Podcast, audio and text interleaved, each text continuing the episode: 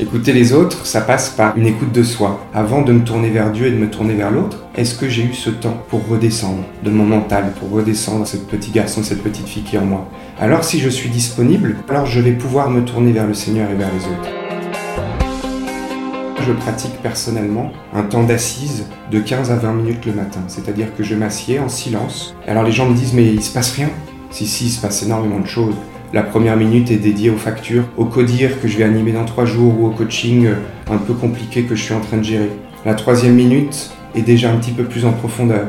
Et au fur et à mesure de ces 15 minutes de silence, je vais descendre de ma tête à mon âme. J'ai ma tête, c'est mon mental, c'est ma psyché. J'ai mon corps, dont je dois prendre soin également.